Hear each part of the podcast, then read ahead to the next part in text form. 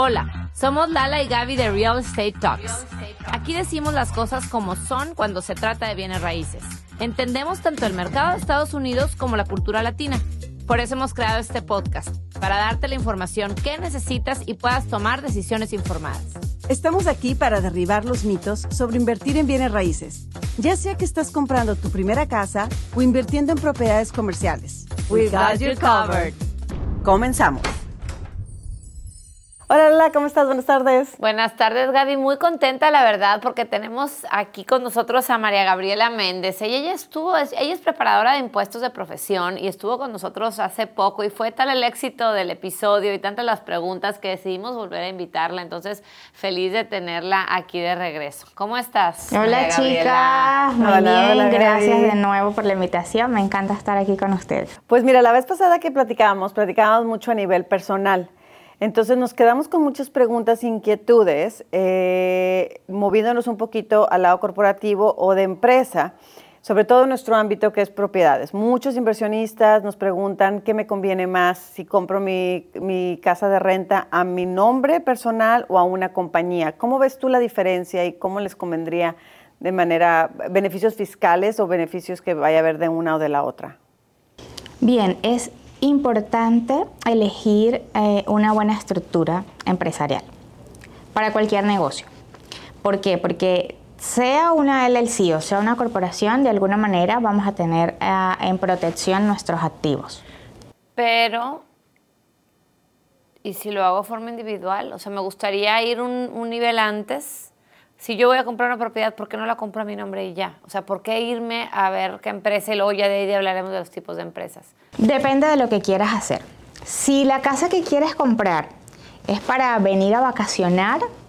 No, para rentarla de inversión. En general, casi toda nuestra audiencia está buscando crear riqueza, crear patrimonio con inversiones. Una casa de inversión. Me conviene. ¿Por qué no lo hago a mi nombre? ¿Para qué hago una empresa?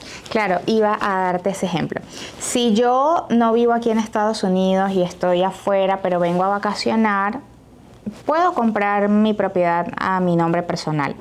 Pero ya es diferente si quiero comprar una propiedad de inversión a las compañías me dan protección de responsabilidad, ¿okay? Tenemos responsabilidad limitada.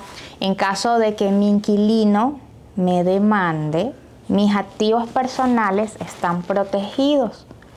Ah, esto pasa también, muchas personas adquieren propiedades y tienen una sola compañía y se compran las 10 casas que tienen con esa única compañía y en caso de demanda se ven afectadas las 10 propiedades.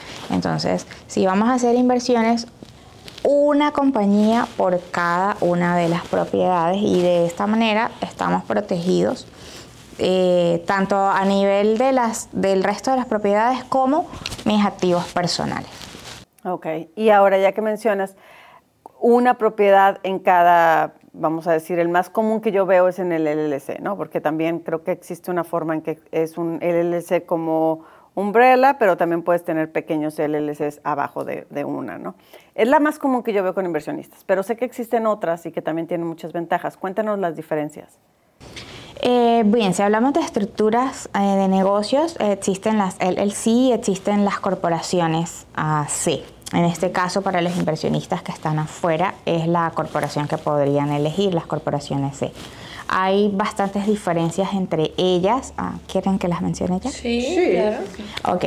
Eh, las LLC pues tienen algunas ventajas, ok, podemos tributar de varias maneras, como por ejemplo podemos solicitar tributar como corporaciones, podemos tributar como sociedades, multimember, o podemos solicitarse transparentes, como por ejemplo los single member. Las LLC eh, también tienen menos responsabilidades, son menos protocolares, por ejemplo, no tienen esas responsabilidades de hacer reuniones anuales, de realizar minutas, entonces sí son menos protocolares que una corporación. Eh, las corporaciones también pueden, pueden solicitar, por ejemplo, si eh, los inversionistas estuviesen dentro de Estados Unidos y fuesen residentes fiscales acá, solicitar tributar como una corporación S. Pero bueno, ese ya es otro tema. Eh, las corporaciones son más estrictas, más protocolo, más orden en cuanto a llevar finanzas, en cuanto a llevar reuniones, en cuanto a los cargos que voy a tener el presidente, el secretario, el administrador, eh, etcétera, etcétera, etcétera. Entonces, eh, si hablamos de este tipo de inversiones, pues vemos que las LLC son un poco más fáciles de digerir y más fáciles de llevar. Y, por ejemplo, las corporaciones, aunque más estrictas, tienen más beneficios fiscales en deducciones y cosas así. ¿Por qué alguien se iría por ese lado? Bien, con las corporaciones tenemos una ventaja eh, bastante grande que no las tienen las LLC y es que yo me puedo emplear a través de una corporación. Yo puedo ser empleado de esa corporación, puedo tener un W a través de mi corporación y puedo ir pagando mis impuestos personales al IRS y al final del año mi corporación me entregaría mi forma de trabajo para yo pues irme a hacer mis impuestos. Esta opción no la tienen los dueños de LLC. Oye, cuando yo conozco un caso de un inversionista que tenía una LLC y su contador preparó impuestos por el caso que tú comentas, le recomendó hacerla, convertirla en una S-Corp. O sea, puede pasar que alguien, y es por esa razón, me parece, que alguien empieza con una LLC y cuando empieza o quiere decidir cambiar, es posible cambiar. O sea, no significa, si a lo mejor tú no tienes idea de qué tamaño va a ser tu estructura, o cómo vas a crecer, o si vas a ocupar pagarte un sueldo, o vas a ocupar emplear a alguien para que te maneje la propiedad, por decirte algo, puede ser factible que empiece como un LLC y luego se cambie a una corporación? Por supuesto, indiscutiblemente. Si tú vas iniciando un negocio y todavía no sabes o no mides la proyección, pues podemos empezar de manera sencilla y a medida del tiempo también puede cambiar las circunstancias de que yo esté afuera y ahora me vengo para acá, para Estados Unidos. Entonces en ese momento puedo decidir cambiar mi estructura de negocio. Por supuesto que podemos solicitar transformar a Corporación C o a Corporación S, lo que aplique para mí en, ese momento. Em, Sabes que una de las cositas que me faltó mencionar de las corporaciones C es que una de las desventajas de esta es que tributan doble. Las corporaciones se pagan impuestos ellas mismas por su ingreso y sus mm. dueños también van a pagar impuestos si obtienen dividendos. Entonces hay doble tributación, a diferencia de las corporaciones S. Y la corporación S, o sea, esa sería la principal diferencia entre una C Corp y una S Corp. Correcto, la S Corp no paga impuestos. Pero el IRS te dice, yo te dejo ser Scorp, pero págame tú los impuestos. Obligatoriamente los dueños de una Scorp tienen que hacerse un payroll. Tener un payroll, tener nómina, exactamente. Obligatoriamente tienen que pagarse un salario y aportar sus impuestos al IRS durante todo el año a través de un W2. Mm, porque así se asegura el IRS que reciba la... Correcto, así es. Ahora vamos a suponer, nada más por poner un ejemplo, pueden ser cualquiera de las dos, pero vamos a suponer un LLC. Formo mi LLC, compro mi primera propiedad, la empiezo a pagar. Eh, lo complicado que veo cuando está, cuando está metido un crédito hipotecario de comprarla bajo una LLC es adquirir el crédito hipotecario bajo la LLC. Entonces, hay veces que la gente se, se, inclina, cuando no es totalmente cash la compra, se inclina a comprarla a personal y después irla pagando o terminarla de pagar y moverla a un LLC. O mover el préstamo ya que muestre que hay renta, ¿no? Eh, o equity. ¿Cómo le recomendarías a una compañía, a nivel ya compañía, para ayudar a, a, incrementar este crédito, este historial de crédito y poder adquirir más propiedades o más inversiones bajo la LLC? Bien, una vez que empiezas a construir el crédito comercial, bien y que puedas mover la propiedad para esa estructura de negocio, eh, tu puntaje de crédito, el, crédito comercial también se maneja tal cual como el personal, se rigen por un puntaje. Entonces, cuando ya tengas un historial creado, cuando tengas un puntaje establecido y vean eh, lo saludable que ha sido el pago de tu hipoteca, eh, pues ya podrías irte a solicitar otro préstamo, tal cual como en la parte personal. Eh, ya no va, en ese momento ya no va a estar atado el crédito comercial a tu crédito personal. Que en ese momento ya no va a estar atado tu crédito personal a tu crédito comercial. Correcto, así es. Entonces es igualito como el personal. También, eh, por ejemplo, ya que tienes tu compañía, que te dan tu EIN, tu número de identificación de la compañía, de igual forma sacas tus tarjetas de crédito y puedes también continuar construyendo crédito como si fuera una persona, pero es una identidad. Sí, correcto. Eh, después de que se registra la estructura comercial, vas por pasos. Solicitas tu Tax ID o el número fiscal, abres tu cuenta bancaria de negocios, solicitas una tarjeta de crédito comercial que esté completamente separada de tus finanzas personales. Eh, tienes que inscribir la empresa, hay varias páginas o sitios web donde tienes que estar tu empresa registrada para empezar a construir este crédito.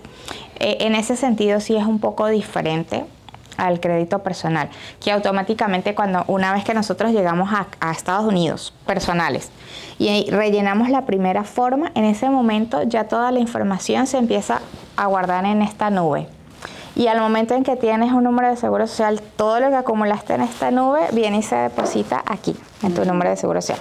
En lo comercial pues es diferente, tenemos que eh, trabajar para construirlo. Nos inscribimos nuestra empresa en ciertos sitios web que son necesarios para empezar a reportar el puntaje de crédito comercial. Pero sí, eh, la manera de empezarlo a construir es con una línea de crédito y qué mejor manera que sea una tarjeta de crédito. Fíjate que nosotros cuando abrimos la primera empresa acá, mi esposo y yo, automáticamente el servicio que usamos nos emitió una tarjeta, o sea, nos abrió la cuenta de banco y nos emitió una tarjeta de crédito empresarial, así sin una y con una buena línea de crédito, digo. Excelente, sí, algunas, algunas veces sucede, pero no, no todo el tiempo, no todo el tiempo te dan una tarjeta de crédito empresarial. Entonces, en ese caso, pues hay que empezar a trabajar en ello. Y comentando el caso, la pregunta que hiciste, Gaby, yo conozco a otro inversionista que sacó con su crédito personal, de hecho extranjero, y con sus ingresos de México sacó un crédito con un programa para extranjeros, compró su casa de inversión eh, y más adelante abrió, como se investigó más y sacó otra casa y iba a comprar la tercera y decidió hacerlo a través de una LLC. Y él hizo la LLC, y, pero la casa le puso el nombre de la LLC, pero nunca le avisó al banco. Porque realmente digo, en teoría lo debes de avisar y tienes que hacer ese trámite, aunque realmente un banco que te presta pues mientras le sigas pagando, tal vez no, digo, no estoy diciendo que esto esté bien hecho, no, simplemente estoy platicando una situación y no es la primera vez que lo veo que pasa. Y realmente lo que a él le aconsejaron en su momento su abogado fue, ¿sabes qué? Si tú, mientras tú estás pagando constantemente, el banco no... Sí, existe una cláusula que viene en los papeles de la, de la hipoteca, donde es el si cambia de nombre, automáticamente el, el, el, banco te puede pedir que pagues toda la casa, todo lo que le debes es muy raro, como mencionas, que lo haga el banco, porque el banco lo que le interesa es ganar los intereses de ese préstamo. Entonces, mientras él reciba el préstamo, no importa si viene del LC o si viene de la persona, ellos reciben, pero técnicamente está escrito en la hipoteca. Lo que yo no sé es que si le, el cambio, el beneficio fiscal de cuando tú haces el mortgage payment, si se puede deducir o no. ¿Entiendes? Tendría que ser, bueno, es pregunta. Es, que pregunta para un CPA, pero es que técnicamente conviene tenerlo todo bajo la misma estructura, porque lo padre de aquí también, cuando compras una casa a crédito, es que puedes deducir parte de los pagos, de los gastos de la casa, incluidos alguna parte del, del... Creo que ahí lo importante es que no hagan, como dicen, double dipping. No puedes hacer deducciones personales de una casa cuando estás haciendo las deducciones personales bajo un LLC, ¿no? Entonces, ahí nada más asegurarse de hacer las cosas bien. Y cada situación, como tú sabrás, Gaby, es muy personal y depende mucho del tipo de empresa, de la industria en la que están trabajando. Eh, ¿Qué tipo de industrias ves más que se vean afectadas en cuestiones tributarias, a lo mejor en deducciones excesivas o deducciones de menos que tú ves con tus clientes, donde hayan formado una empresa para ayudarse y, luego a veces caen en errores? ¿Cuáles son los errores o las industrias que ves más en estos casos?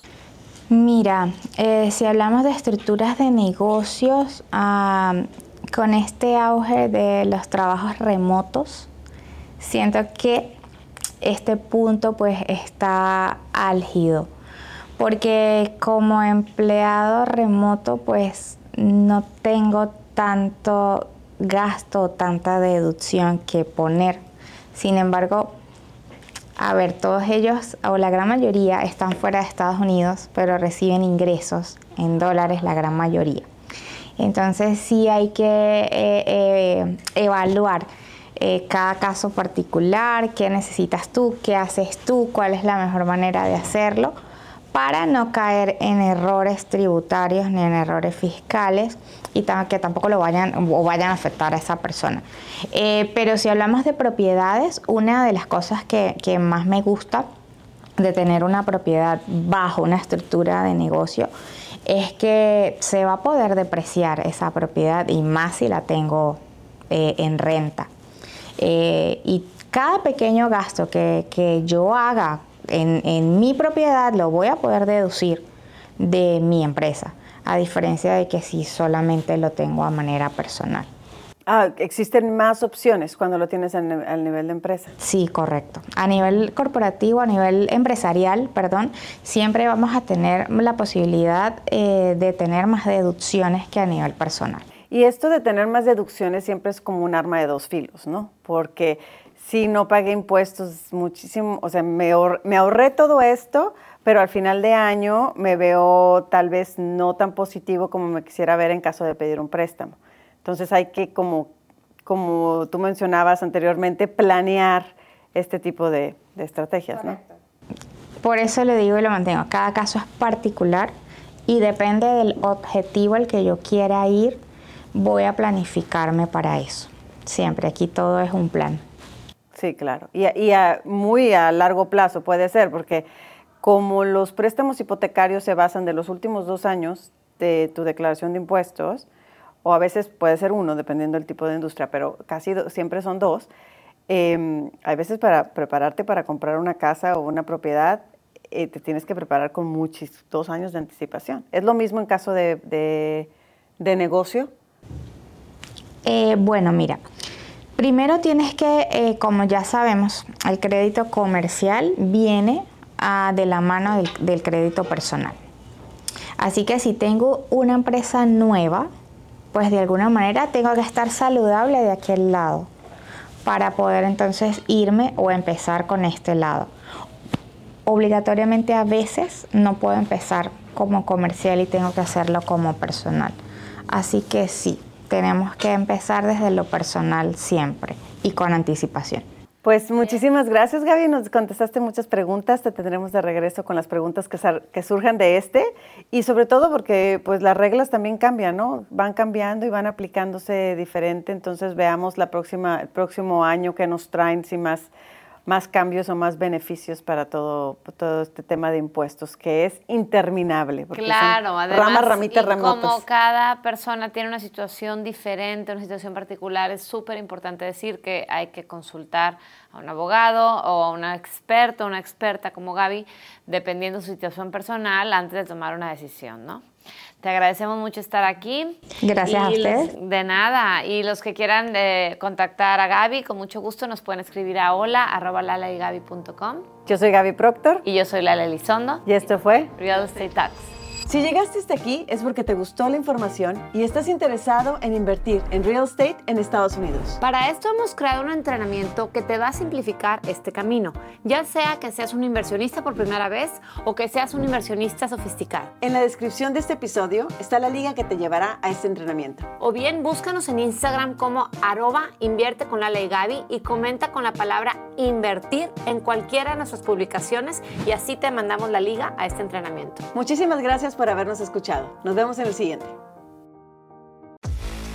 Escucha un episodio nuevo de Real Estate Talks cada semana. En tu plataforma favorita para escuchar podcasts. Ponte en contacto con nosotros en lalegaby.com.